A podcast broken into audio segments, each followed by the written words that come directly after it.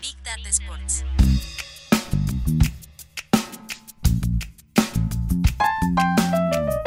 Big Data Sports. Con Marcelo Gantman y Agustín Jiménez. Un podcast de deportes y datos. En este episodio, cómo los fanáticos del fútbol global van a consumir el Mundial Qatar 2022. Además, todo el dinero que gastaron en el mercado de verano los cinco grandes del fútbol europeo. Empezamos.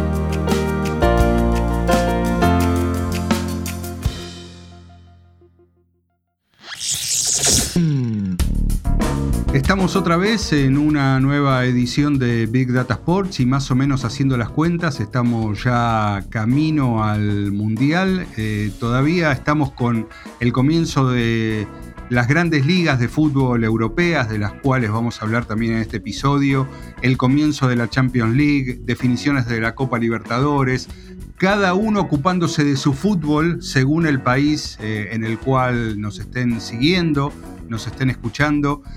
Pero estamos raros porque el Mundial falta menos de dos meses, ¿no? E- Está ahí, está casi al alcance de, de la mano. Y estamos en septiembre y el Mundial va a ser en noviembre. Bueno, es todo raro. Y de tan raro que es en este episodio, Agustín, alguno de los temas que vamos a charlar pasa por tratar de adivinar eh, pautas, nuevas métricas, nuevos insights sobre cómo los fanáticos del fútbol vamos a consumir este Qatar 2022. ¿Es así? Así es, estimado Marcelo Gatman. Como bien decías, es- estamos en una especie de vórtice donde parece muy cerca y muy lejos al mismo tiempo el Mundial, ¿no? Eh, yo a veces me pregunto, bueno, todavía no sé bien cómo juega Arabia Saudita para el debut de Argentina y a la vez me pongo a buscar y ya hay algunos videos o varios y al mismo tiempo, bueno, pasa toda esa locura premundial. Pero bueno, hoy vamos a tratar de, de entender un poco una parte central que es cómo lo vamos a vivenciar, cómo lo vamos a consumir, sobre todo el fan del fútbol global, que es algo que siempre nos, nos interesa. Y para eso vamos a estar revisando un informe que, que Nielsen, una de las consultoras de investigación más grande del mundo, ha compartido recientemente sobre justamente qué es lo que quieren los fans, ¿no? Pensando en el Mundial de Fútbol de Qatar 2022. Hay bastantes cosas para analizar, Marce. Lo que tenemos que contar es que arranca con una, con una gran encuesta que se hizo particularmente en 13 mercados. Este tipo de consultoras tratan de hacer una muestra representativa a nivel global y van agarrando ciertos países distribuidos en el globo. En este caso fueron Australia, Brasil, Canadá, China, Francia, Alemania, India, Italia, Japón, Corea del Sur, España, Reino Unido y Estados Unidos. Como que cubrieron todo el mapa mundi, ¿no? Agarrando un poquito de cada uno. Sí, totalmente. Y a ver, vos que tenés un poco más de experiencia que yo en todo lo que sea research y este tipo de, de análisis, yo lo que me pregunto es por qué siempre la Argentina queda afuera cuando, cuando se buscan este tipo de, eh, de métricas o de consultas. Imagino por dos razones. Primero, porque Brasil solo es un continente dentro del continente. Eh, eso está claro. Y Argentina tiene un. Bueno, hay cuestiones que tienen que ver con su economía, que la hacen siempre hacia, hacia adentro y hacia afuera. Verla como muy inestable, imagino que poco confiable. Pero al mismo tiempo con un nivel demográfico que eh, probablemente sea mucho mayor que Uruguay que otros países, pero comparado con Brasil, ahí sí que perdemos por goleada, ¿no? Sí, es algo raro y en realidad es muchas veces injusto, porque en, todo lo que tiene que ver con consumo de data o investigación digital, primero se trata de trabajar siempre por regiones, ni siquiera por continentes. Y es una trampa porque hay países que son una región, como Estados Unidos o como China, países que son como un continente, como Brasil, ¿sí? que tiene sus propias, eh, su propia dentro de otro continente. Y en este listado que estamos viendo, fíjate que el único que representa a Latinoamérica es un país bastante particular como es Brasil, que ya direct- directamente ni siquiera tiene el idioma que tiene casi el 80% del resto de la región, ¿no? Entonces, por eso es raro que Argentina, encima en uno de fútbol, con la, con la presencia que tiene Argentina en ese campo, no esté. Pero bueno, es como Nielsen ha tratado de cubrir el mapamundi. Muchas veces se habla también en estas investigaciones de la región MENA, ¿sí? que, es una mezcla de Mid, East, North África y le agregan cosas del sudeste asiático y a veces Sudamérica. Bueno, acá tenemos estos 13 países que mm, lo que coincido es que la mayoría tienen relevancia global, y tienen grandes poblaciones.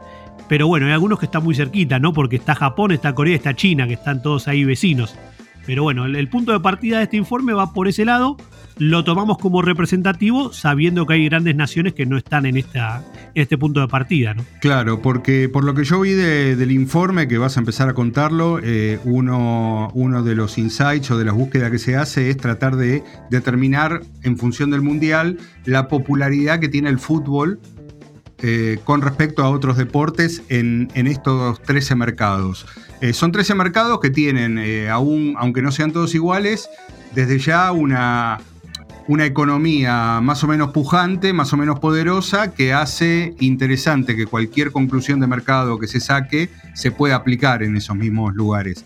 Pero a lo que yo voy es que si por ejemplo vemos en este momento, no en términos absolutos, pero sino en términos porcentuales, yo me atrevería a decir que en esta instancia estamos en la Argentina comparada con Brasil. En la Argentina en este momento el fútbol es más popular que en Brasil. 100%. El porcentaje de población es mayor ahora en la Argentina que en Brasil. Totalmente. Y lo mismo podría pasar en Ecuador, habiendo entrado al Mundial, ¿no? O sea, por eso sabemos que estos informes tratan de ser globales y buscan mostrar tendencias globales. Y uno cuando empieza a escarbar puede encontrar disidencias como esto que decíamos recién, ¿no? Argentina podría estar liderando varios de estos tops el primero tiene que ver con justamente, Marce, lo que decías vos, ¿no? De, estos 13 mercados, cuán importante es el fútbol en popularidad en cada uno de estos países.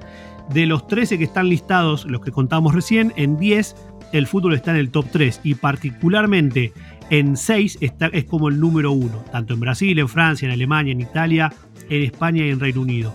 Ahora, en países como Australia, Canadá y Estados Unidos, son donde el fútbol no figura en el top 3 de los más populares y se sabe, ¿no? Es algo, es un dato hasta medio que podríamos haber adivinado en la previa, porque cada uno de esos países tienen deportes muy nacionales, sobre todo Australia y Estados Unidos, Canadá tal vez con el hockey también, pero bueno, en el resto del fútbol lo que tiene como de, importante y como primer insight es que aparece en el top 3 de todas estas naciones, por lo tanto el dato que se desprende es que digamos que casi en un 90% de los, si lo extrapolamos ¿no? a todo a nivel global, en cada uno de estos países y los que van a estar en el Mundial o no, el fútbol suele estar en el top 3 de los deportes más populares como punto de partida. Claro, ahí marcaba yo ¿no? lo, que podría pasar en la Argentina. En Brasil marcan al fútbol como el deporte más popular con el 65%.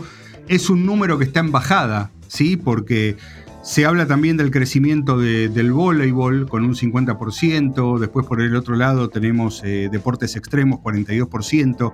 Así todo, sabiendo que en Estados Unidos el fútbol no está en el top 3, también conocemos que por la demografía que tiene ese país, un país de 300 millones de, habitantes, aún estando en un quinto lugar, supongamos, con la gran población mexicana que hay, con el crecimiento de la MLS, podrían conseguir un número más que respetable ¿no? en cantidad de fanáticos. Totalmente, totalmente es donde podríamos eh, profundizar la data para ver cómo están las tendencias, como bien vos decías. También siempre llama la atención el tema del cricket, ¿no? que, que tiene, solamente aparece en dos lugares, en India y en Australia, y en India es el número uno con el 73%, o sea, es como casi total, en ningún otro país de este estudio, en el top 1, ninguno supera el 57%, todos están abajo. Bueno, el cricket es otro, otro, otro capítulo aparte, ¿no? Pero coincidimos, Marce, que tal vez estamos hablando como de números, de, de, una visión particular que hace este informe, pero del cual se empiezan a desprender también ya otros, otros datos que son los que también enriquecen este informe o este estudio, que es empezar a entender cuando la data te empieza a dar un mensaje. Y uno de los primeros mensajes que, que vemos en el informe es que las mujeres están cada vez más interesadas en el deporte. Esto es una tendencia que también venimos comentando, que las mujeres consumen cada vez más deporte en distintos medios y particularmente el Mundial es la competición que más desean ver, que ocupa ya un 34% de las respuestas, liderando por bastante ya que recién la Champions League, perdón, el Campeonato de Europa de la UEFA, que es el segundo, aparece recién con un 21%. Entonces el Mundial, además de esta penetración global, también es la competencia que las mujeres más quieren ver en, lo que tiene que ver con el deporte, ¿no? Totalmente. Según Nielsen, el 37% de los aficionados globales al fútbol son, son mujeres. Y acá me parece que hay, en algún caso, una falta de precisión que yo pondría como este, totalmente intencional, que es Copa del Mundo FIFA y Campeonato Europeo de, la UEFA. Pero ¿en qué versión estamos hablando? ¿Estamos hablando de, de, Qatar 2022 o también podríamos estar hablando de Australia, Nueva Zelanda 2023, que va a ser el Mundial Femenino, o, la reciente Euro que rompió todos los instrumentos de medición en, eh, en el campeonato jugado en Inglaterra y que ganó Inglaterra, ¿no? Tal cual, sí, sí. Además, esto demuestra que eh, a veces el Big Data se queda mucho en lo big y cuando uno empieza a, hacer preguntas, habría que ver los datasets para ver si esa data está más detallada, ¿no? Porque una de las cosas que también llama la atención de, este insight de las mujeres tiene que ver con que como es la primera vez que el Mundial se juega a fin de año, está también asociado a lo que son las compras de las festividades, sobre todo en, Occidente, y siendo las mujeres las que más eh, consumo o compras realizan en esa época, por transición, se supone que también eso va a hacer que crezcan las compras vinculadas a el mundial, el merchandising, etc. Bueno, datos superficiales, si queremos, podemos hablar de esto que se desprende de Nielsen, que nos empieza, digamos, a plantear entender qué es lo que el fan va a buscar. Hasta ahora, hasta ahora sabemos que en la mayoría de los países hay un interés notorio por el mundial, que las mujeres están muy interesadas en la Copa del Mundo, con el asterisco ese que vos decías, ¿no? Si es el de Qatar o es el del año que viene. Y después empezamos a ver cómo las respuestas de, digamos, de todos los que fueron encuestados y de los países empiezan a hablar de cómo lo van a ver el Mundial, ¿no? Para entender al fanático justamente. Mm, no sé si me sigue sorprendiendo tanto que el número uno de la respuesta sea televisión abierta, porque a nivel global y en el deporte todavía, como hemos visto en episodios recientes de Big Data Sports, eh, la televisión clásica, por decirlo de alguna manera, tiene todavía su, liderazgo con un 81%, luego el pay-per-view con un 62%, redes sociales un 72% y dispositivos over the top, over the table o las OTT 68%. Esas son los cuatro, las cuatro respuestas que más aparecieron en estos mercados. No sé, Marce, si te hace sentido o yo creo que es raro también los números, ¿no? No, no, no, no. Eh, a, lo mejor mis gestos te confunden. No, pero estoy muy de acuerdo con estos números, ¿eh? Muy, ah, yo sé por qué decía raro por lo del pay-per-view. O sea, que creo que me sorprendió que sea tan alto, porque está bien que estos mercados, tal vez, eh, estos países de primer mundo, como se dice, tengan la costumbre de poder pagar para consumir eventos en vivo. Pero si vamos a los números globales, cuando se trata de un evento de fútbol, la gran mayoría de los mercados lo suelen tener eh, incluido en alguno de los paquetes de televisión abierta o de cable operadores. Y bueno, el pay-per-view es más de otro tipo de sectores como el boxeo, como el golf. Pero bueno, acá el número es, este, ¿no? El 62% lo marcaron como, un, como una forma de ir a ver el mundial. Claro, eh, sí, después habría que desagregar, eh, ver si hablamos de, lo que entendemos por pay-per-view o, en todo caso todos los sistemas pagos eh, que pueden ser a partir de, una contratación incluso de, todavía eh, un sistema de cable o, podría ser algún, no sé, sistema satelital, pero eh, a mí me parece muy correcto los números en cuanto a que los dispositivos de streaming están creciendo, con ese 68% me parece muy, este, muy atinado. Y después lo de la televisión abierta es totalmente lógico. en el libro el final del deporte como lo conocimos, de próxima aparición. Sí, señor. Eh, uno, de los, uno de los datos que hay es que en 2021, em, de los 100 programas de televisión más vistos en Estados Unidos, 94 fueron transmisiones deportivas. Y alrededor de 70, 75 de esos 94 partidos de, de la NFL. Eh, estamos hablando de, deporte en vivo, no estamos hablando de programa de debate, no estamos, hablando, estamos hablando del hecho de ver todo lo mismo al mismo tiempo, ¿sí? Y que si no lo viste en ese momento te estás perdiendo el vivo, lo podrás ver on demand luego, etcétera, etcétera, etcétera. Quiere decir que el, el vivo como concepto sigue siendo el que manda en la televisión tradicional, en la televisión lineal, en el broadcast tradicional. Dentro de eso, el deporte en muchos mercados sigue siendo el contenido eh, principal. Entonces me parece que por arriba del 80% estamos en un número que refleja bien lo que aún sucede con respecto al fútbol ¿no? sí. y al mundial. Sí, y además, siguiendo con el informe, podemos justificar esto que estabas diciendo con otro dato que arroja Nielsen que habla que la Copa del Mundo tiene mayor visibilidad sobre cualquier evento de cualquier otro deporte. el 95% de los aficionados al deporte están atentos, que esa palabra es la clave, ¿no? A la Copa del Mundo. ¿Qué significa estar atento a la Copa del Mundo? Y el 51% de los aficionados a los deportes están dispuestos a pagar por cobertura en vivo o u on demand. ¿Sí? Como complementando esto que vos decía. Yo siempre con el uso de las palabras, a veces creo que las traducciones puede haber alguna trampita, porque estar atento en español no creo que sea lo mismo que la palabra original que se usó en inglés, ¿sí? que puede ser variada, porque bueno, pero bueno, vamos a dejarlo pasar porque estar atentos puede ser mirar un partido, leer el diario, escuchar algo en la calle, es variado, ¿no? Pero todo esto un poco creo que le da, le da peso a lo que venimos diciendo de que es, es obviamente que la data nos está mostrando que a nivel global y a nivel medios el Mundial va a tener una presencia realmente, es el evento deportivo que más convoca a nivel global y un dato de color que a mí me interesa, que es acá en el informe agregaron que en algunas regiones, como en Asia, los países que tomaron como muestra, que eran Japón, China y Corea del Sur, tienen personas interesadas en el fútbol, pero comparado con países vecinos son mucho menor el interés. En la región de Asia, por ejemplo, Vietnam, el 75% de la población tiene interés en el, en el fútbol. Eh, los Emiratos Árabes Unidos con 70 e Indonesia con el 69 son el top 3. Ninguna de esas tres naciones va a participar en el Mundial con su, con su país.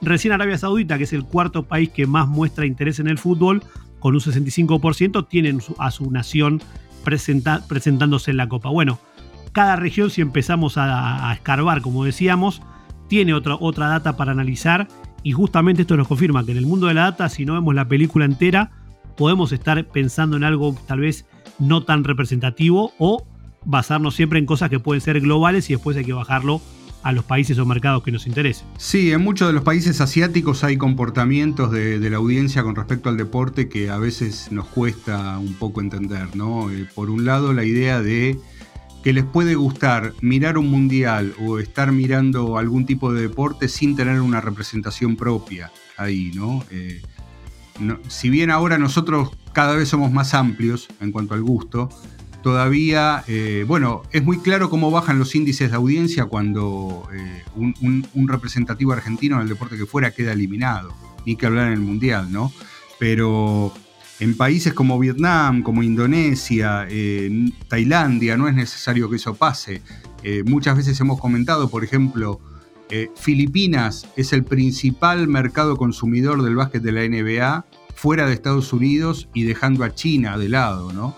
Eh, y no, no, hay, no hay conexión local en Filipinas, pero eh, la, NBA cada vez que puede hace algo ahí porque el fenómeno es muy grande, así que hay que, en todo caso, saber entenderlo ¿no? y ver que esos números reflejan ese tipo de, comportamiento. Sí, sumemos, si querés, Marce, el caso de India, que es uno de los países más grandes del mundo, donde su selección, creo que si no me falla la memoria, nunca, nunca clasificó a una Copa del Mundo. Eh, al ser tan grande eh, a nivel geográfico y al tener tantos países adentro de un solo país, se ha viralizado el caso de que hay, hay regiones que son fanáticas, por ejemplo, de un país como es Argentina, que salen a celebrar, por ejemplo, cuando Messi ganó el balón de oro o cuando Argentina ganó la Copa América, eh, ciertos pueblos o hasta ciudades estaban de fiesta como si hubiesen ganado ellos mismos, ¿no? Bueno, es bastante común que los países que no tienen grandes equipos de fútbol o históricos o que no participan igualmente se involucren por la pasión que genera el fútbol y que eso explica un poco este, este nivel de globalidad que estamos contando, ¿no? Pero entendemos que es, por suerte no es lineal. No es que si mi país no es exitoso en el fútbol, no va a haber gente interesada, sino que el deporte en sí es lo que atrae a los fanáticos y bueno, ahí es donde hay que poner la oreja en lugares donde tal vez su selección no es fuerte pero que hay una gran, afinidad con el deporte y con el evento mundial.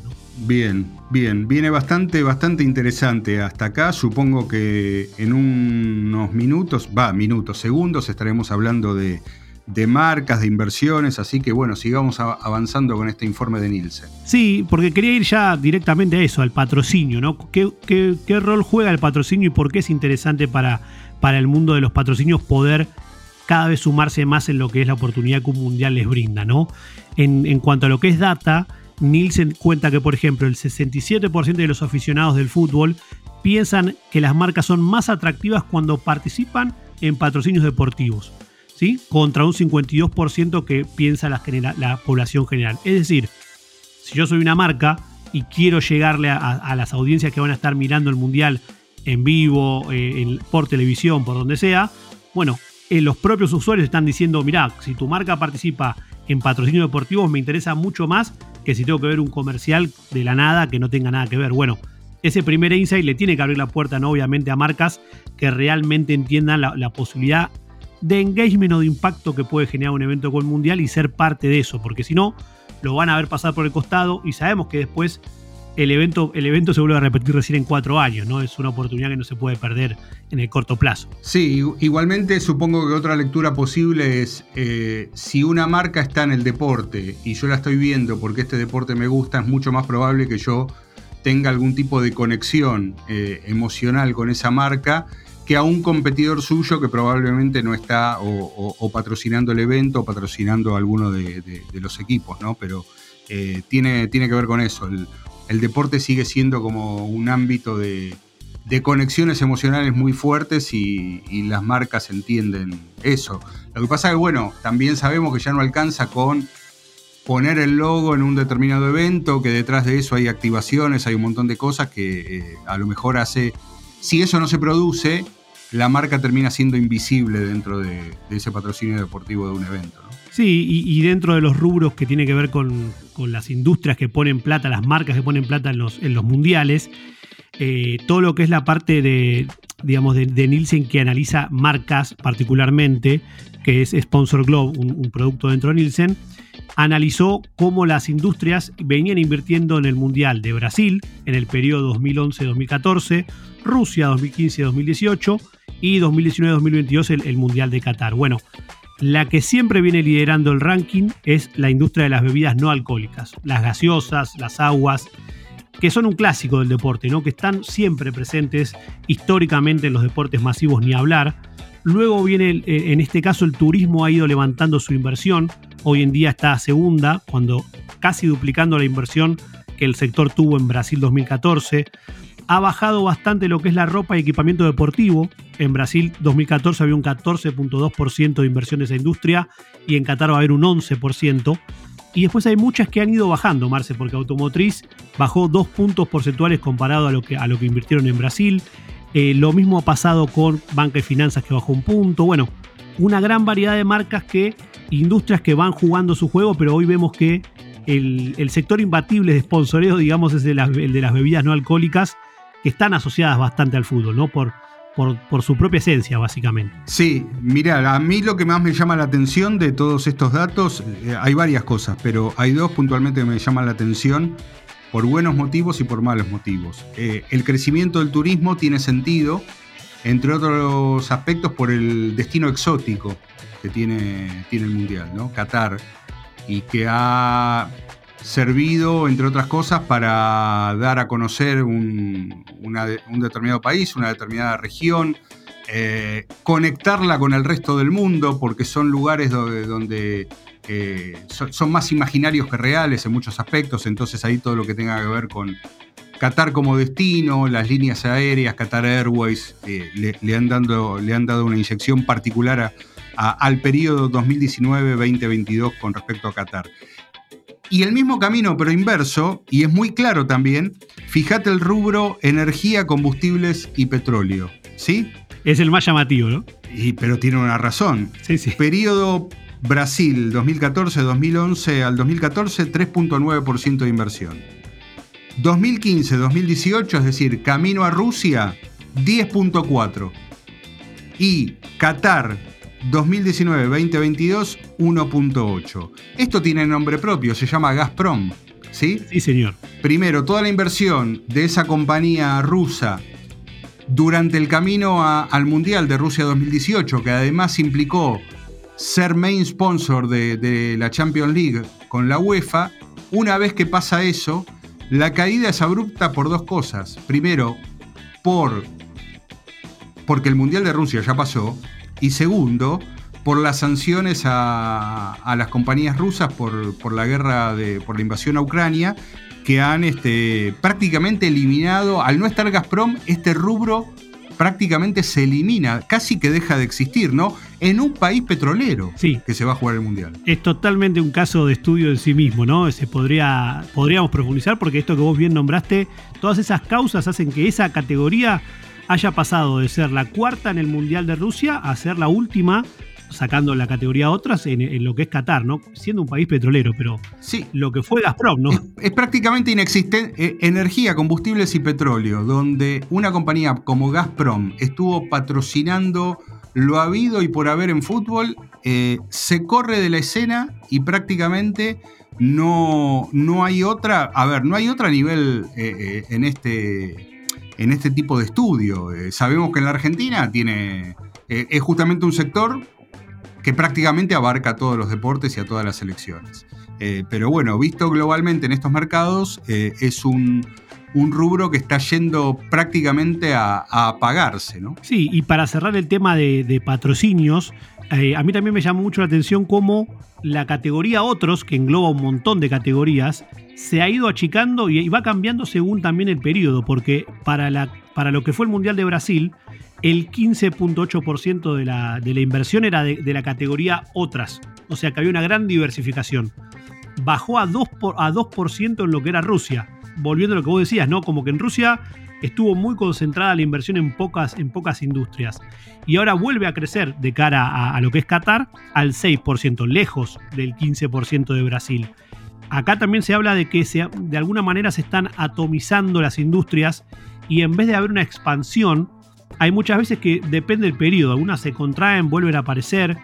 Si hablamos, eh, si, nos basamos en, la tendencia que se veía en el año 2020 para Qatar, esperábamos tal vez que el mundo cripto, el mundo, el mundo finanzas esté muy arriba y con el correr del tiempo eso ha ido cambiando y se han ido apagando algunos sponsoreos vinculados a criptomonedas, a NFT, bueno, a todo lo que, lo que uno suponía que podía pasar. Bueno, esto va cambiando con las épocas, así que está bueno verlo como, como un total y después ver qué pasa en cada periodo, porque después veremos, ojalá Marce podamos ver qué va a pasar de cara al Mundial de Estados Unidos, México y Canadá, ¿no? Con el centro, el centro mundial de los negocios en Estados Unidos. Todo lo que va a cambiar esta tabla seguramente de inversión va a ser algo, creo yo, bastante distinto. Veremos si la bebida no, no alcohólica sigue liderando, pero bueno, eso ya es hacer futurología. Lo que, lo que sí te quería agregar es esto, que cómo cómo el fan va hoy en día a darle a las, a las marcas esa importancia o esa relevancia, también va a estar atado a algo muy importante que es la atención. Porque el fan del fútbol, y esto cualquiera que vea fútbol en alguna medida con continuidad ya lo experimenta, es verdaderamente multitasking y multipantalla. También hemos hablado de esto en algún episodio de Big Sports, pero esto ya es una realidad y todo lo yo creo que si bien crecen los números cuando lo comparamos contra una población general, el fan del fútbol suma más tareas, digamos, un poco más que lo que hace en su vida habitual, ¿no? Tanto en, no sé, pedir comida a domicilio, revisar mails, jugar videos en línea, el betting que viene creciendo. Hay todo un crecimiento del fan del fútbol, pero no, ninguno, a mí por lo menos ninguno me sorprende de, manera desmedida, ¿no? No sé cómo lo ves vos, Marce, dentro del informe. Sí, el fan del fútbol exacerba todo y, le pone más picante a las cosas que hace la, población en, general, ¿no? Este, tiene que ver con, bueno, una serie de... Podemos ampliarlo, pero hay como unos indicadores específicos de, qué hacemos los fanáticos de fútbol cuando, eh, cuando miramos justamente el fútbol, además de verlo. Eh, el 69% ordena comida a domicilio, revisar correos electrónicos, o yo diría todo tipo de mensaje, un 67%. Jugar videojuegos en línea, esto es estar, eh, estar en paralelo haciendo otra cosa eh, a partir del gaming y, que, y que el fútbol de primera pantalla en realidad pasa a ser la segunda. Ahí estamos en un 60% contra un 54% de la población general. Y después, bueno, esto tiene el mayor sentido de todo, ¿no? Em, apostar en vivo, ¿sí? que es este, una, actividad creciente, sobre todo en la Argentina ahora.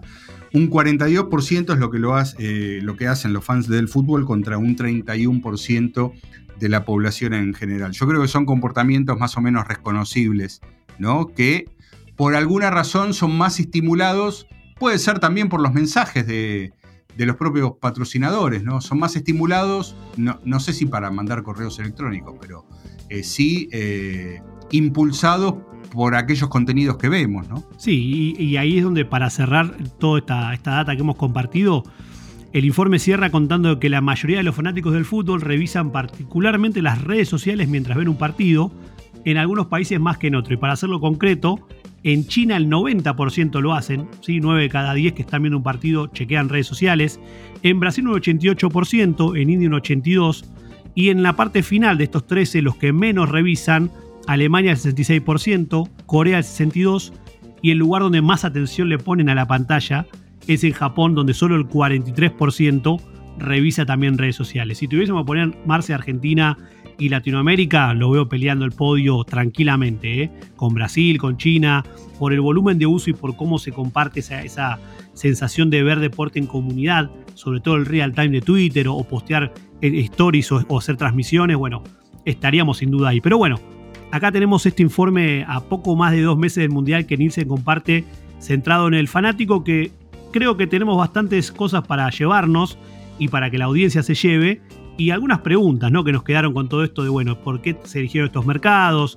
¿Por qué algunos otros no? Pero bueno, serán parte seguramente de otras investigaciones o otros informes que seguramente vamos a revisar bien cerquita de Qatar 2022. Bien, si te parece, en la segunda parte de este episodio vamos a hablar de fútbol, de gente que gasta muchísimo dinero, pero acá donde estamos nosotros llega poco y nada. ¿Eh? ¿Vamos para ahí, te parece? Vamos, Marce. Big Data Sports. Segundo segmento.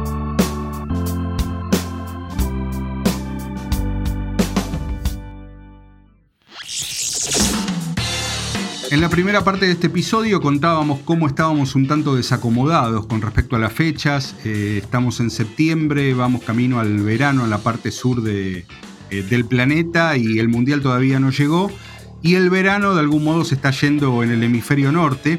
Y uno de los datos del mercado veraniego de pases del fútbol estuvo situado o geolocalizado en la Premier League con eh, un récord en el dinero gastado en transferencias que retrotrae a un nivel de inversión que no se registraba por lo menos eh, en el año 2017-2018 y que definitivamente deja atrás una, un periodo de economía deprimida en el fútbol como, como fue la pandemia.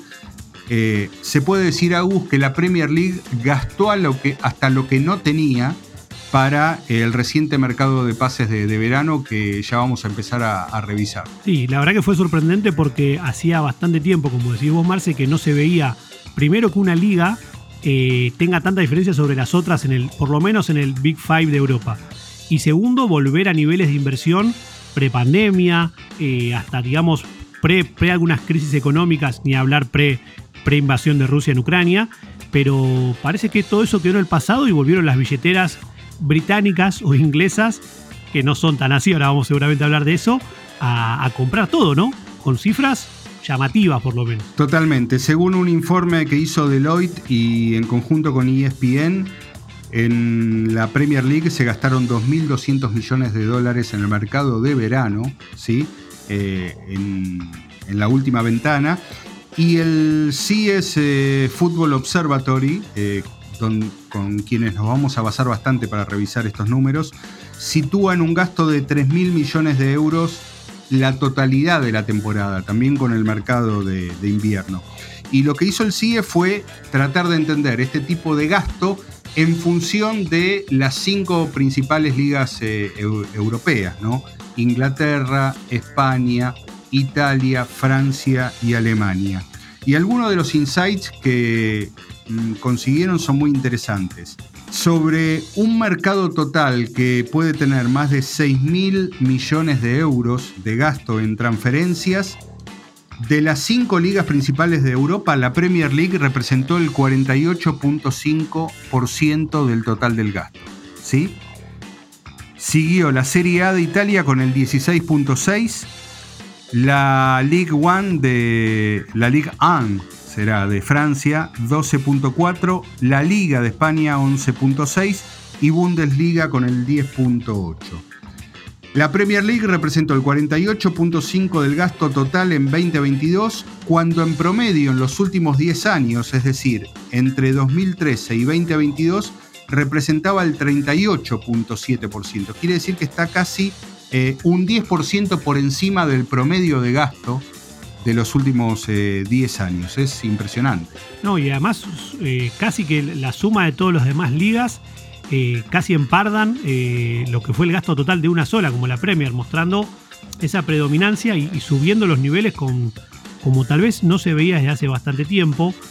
Siempre hablamos de que la Premier muchas veces gasta eh, internamente, se gasta mucho adentro del propio mercado, pero creo que esta vez también hubo bastante salida al exterior, Marcio. O sea, haciendo memoria muy rápidamente, la última compra del Manchester United de Anthony del Ajax en casi 100 millones de euros en total, marca de que la inversión empezó a salir de las islas, ¿no? No se quedó solamente en, Inglaterra o alrededores. Sí, después vamos a revisar también, eh, porque es lo que, lo que más nos interesa, bueno, cómo, cómo se distribuye ese gasto, digamos, gasto porque hablamos de cuánto los clubes gastaron justamente en, transferencias. Eh, de, un lado es gasto, del otro lado puede, puede ser inversión. A veces esto genera confusión, pero de lo que se habla es de, gasto. Quiere decir cuánto, cuánto dinero están utilizando los clubes y las ligas para eh, reforzarse y para, para el mercado de pases.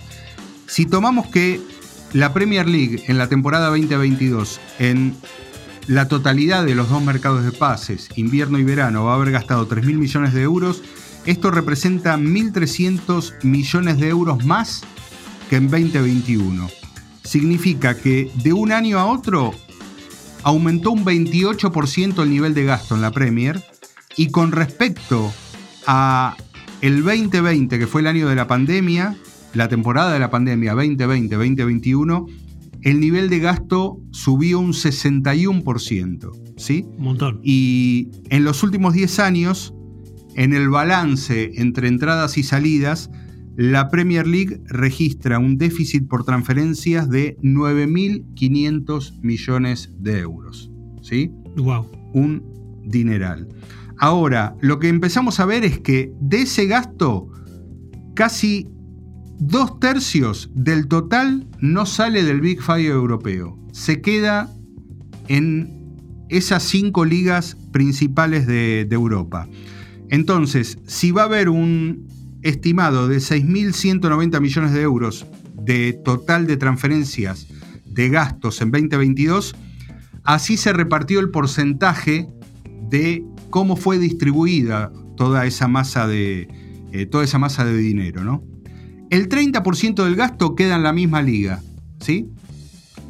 El 34% en las otras ligas que integran el B5. Es decir, si estamos hablando desde, desde la Premier League, el 34% queda en las otras cuatro que no son la Premier League. Si estamos hablando de Bundesliga, 34% en las otras cuatro ligas que no son la Bundesliga.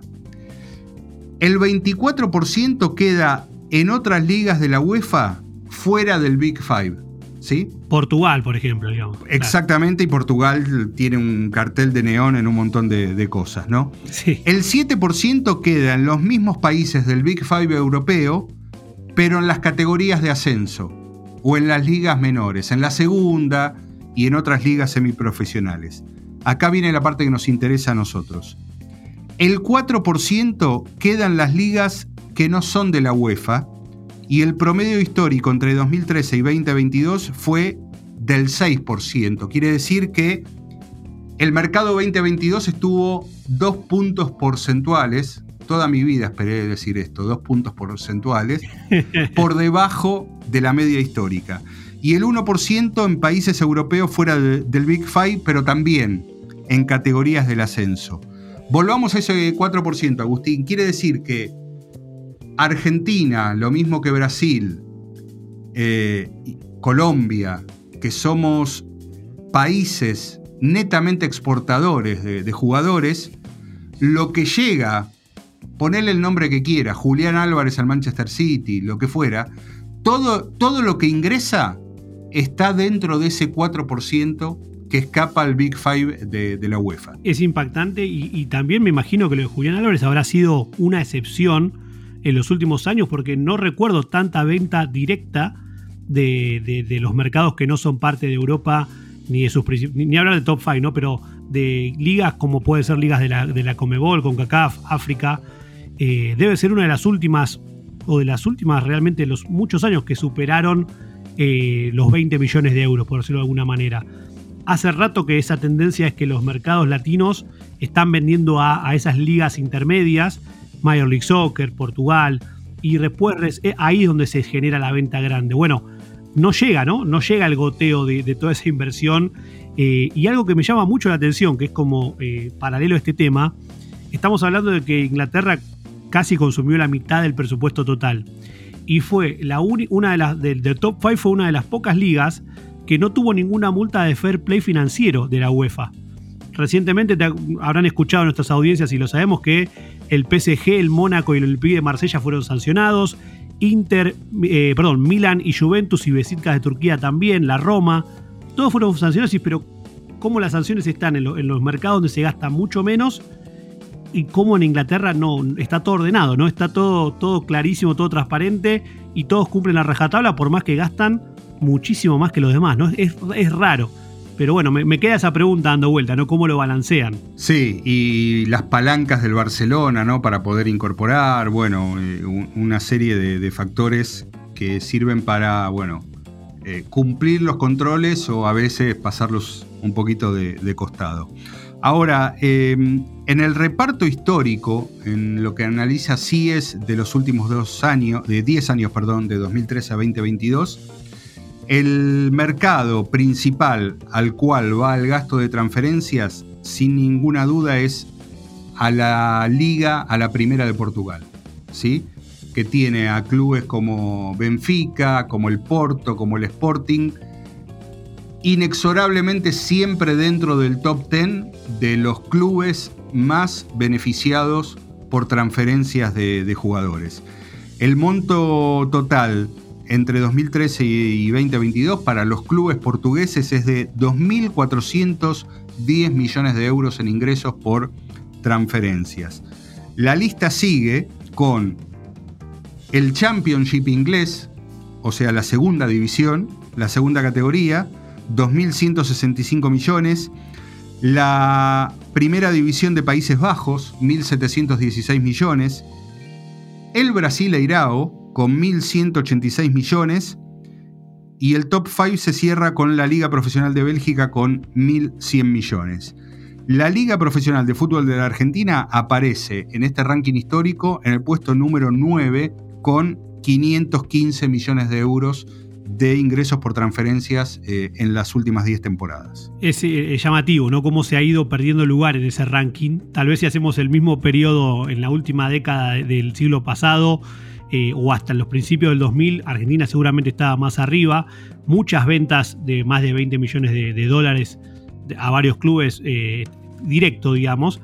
Pero, por ejemplo, algo que, que, también me parece muy interesante, Marce, que vos decías lo de Portugal, que a pesar de que no paran de recaudar año tras año, Porto, Benfica y Sporting sobre todo, no cambian su modelo de scouting ni de, inversión, porque después yo, por ejemplo, el otro día vi, el, eh, empezó la Champions League, como dijimos al principio, y vi la alineación del Porto contra el Atlético de Madrid.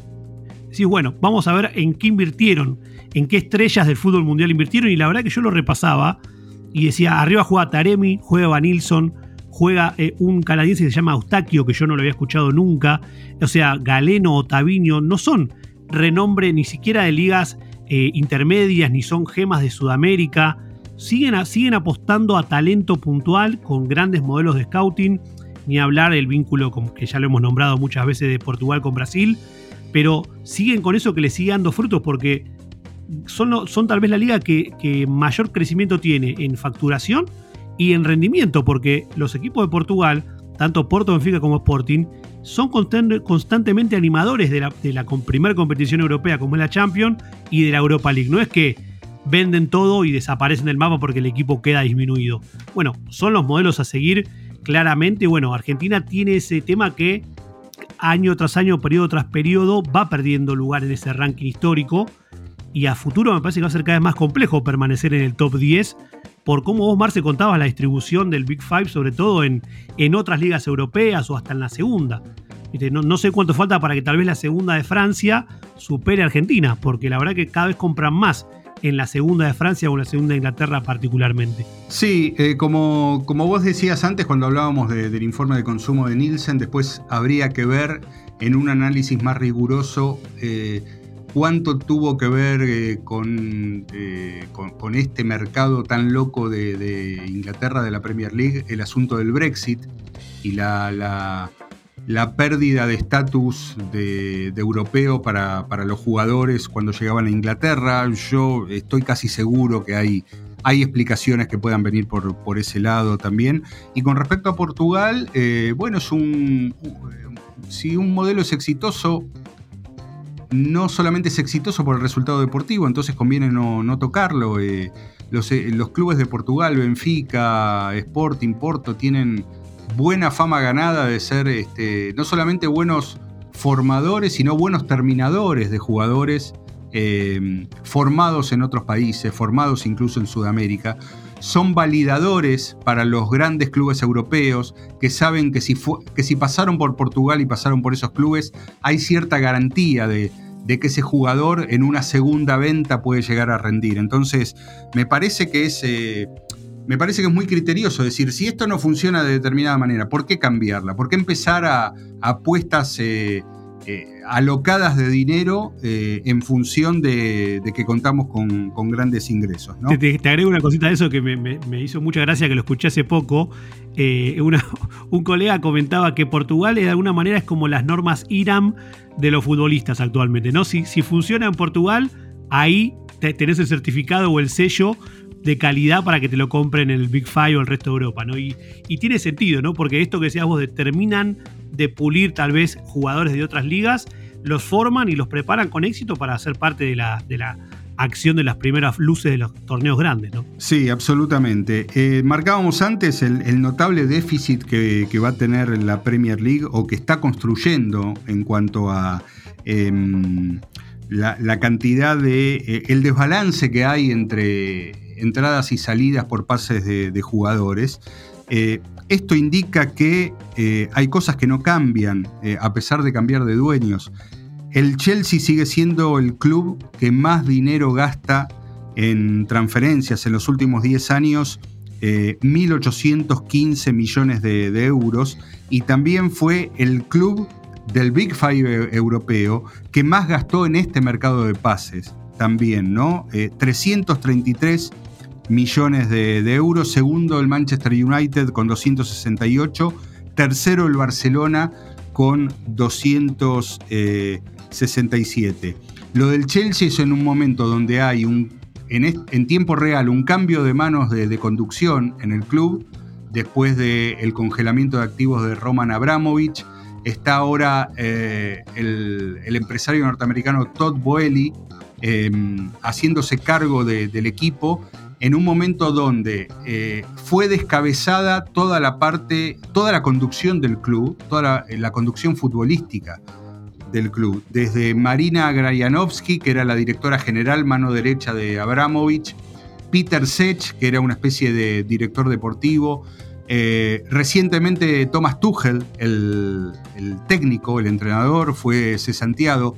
Y no solamente esto, sino en datos que a lo mejor no están tan a la vista, terminó de trabajar en el club el encargado del scouting internacional del Chelsea que hacía 11 temporadas que trabajaba ahí. Quiere decir que hay un momento de muchísimo gasto cuando toda la, conducción futbolística del Chelsea está cambiando, como decíamos, en, en tiempo real. Y otra curiosidad, también ya para terminar, es que en este mercado de, pases como beneficiario, no como gastador, sino como beneficiario de las transferencias, el puesto número uno de los clubes del Big Five eh, lo tiene el Manchester City, que es un club cuyo modelo de negocio... No está asociado a vender, ¿no? Al contrario, al contrario. No, y aparte lo dice su, su CEO, ¿no? Eh, eh, Ferran Soriano nuestro modelo no es el de venta de jugadores, nunca lo va a ser. Eh, pero bueno, evidentemente tenían que aliviar peso y hacer lugar para, para que pudiera llegar Haaland. Pero bueno, se, eh, desprendieron de Sterling, de Gabriel Jesús, de Sinchenko y un club que históricamente en los últimos 10 años aparece en el puesto número 8 como beneficiario de transferencias, en esta temporada fue el número uno. ¿no? Algunas curiosidades con respecto a, a cuánto dinero se movió en el mercado de pases de verano de Europa y lamentablemente cómo nos quedamos contando las monedas acá en Sudamérica, Agustín. Yo te digo que al hincha del City que le decís cambiamos a Gabriel Jesús y Sinchenko por Haaland y ganamos algo de plata, creo que lo firmaron el, 100% de los socios, te digo. Totalmente, totalmente. Bueno, nos despedimos con un datazo, ¿sí? Dale. Y vamos a despedir, vamos a terminar de despedirnos de la parte tenística de, Serena Williams, ¿sí? Venimos hablando seguido de, ella, pero bueno, no, no, se puede evitar, es un ícono del deporte. Tal cual. Eh, Sabés que el tercer partido, lo que se llamó el canto del cisne de, de Serena Williams, que fue el partido final de su despedida, ella había decidido despedirse en el US Open. Pensaron que se iba a ir en el primer partido, no se fue, tampoco en el segundo, se fue en el tercero. Bueno, eso representó un eh, índice récord de audiencia para ESPN en los últimos 10 años con respecto al tenis. ¿sí? 4.6 millones de espectadores tuvo ESPN en Estados Unidos, con picos esa noche, que fue un viernes, de 6.9 millones de partidos. Para un, para un encuentro de tercera ronda es, es altísimo, ¿sí? Sí. Es alto. Otros datos de Serena. En el partido de primera ronda el promedio fue 2.7 millones. En el partido de segunda ronda fue de 3.6 millones. Pero esos no son los datazos. El datazo viene ahora.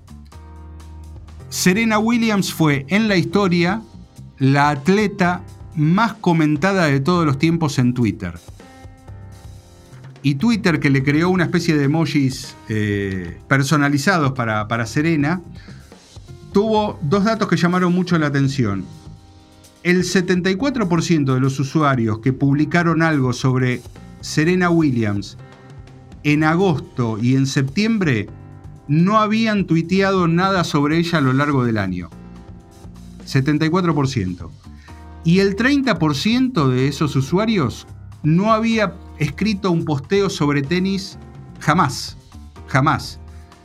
Quiere decir que, bueno, acá tenemos un caso claro de alguien que rompe todas las fronteras y estuvo por encima de su propio deporte. Sí, es el, el ícono que sobrepasa las paredes del tenis, que fue algo de un impacto global y, lograr estos récords siempre también tiene un, condimento extra siendo una, una, deportista mujer, ¿no? Que no siempre tienen la cobertura o las primeras planas. Así que récords más que valiosos los que logró Serena, tanto en televisión como en redes sociales. Absolutamente, así que ahora Serena, Agustín y yo te despedimos como, como jugadora y bueno, bienvenida la inversora, ¿no? Seguiremos tus emprendimientos tecnológicos.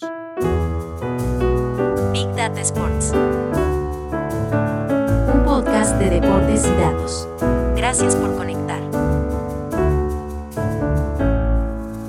Hasta el próximo episodio.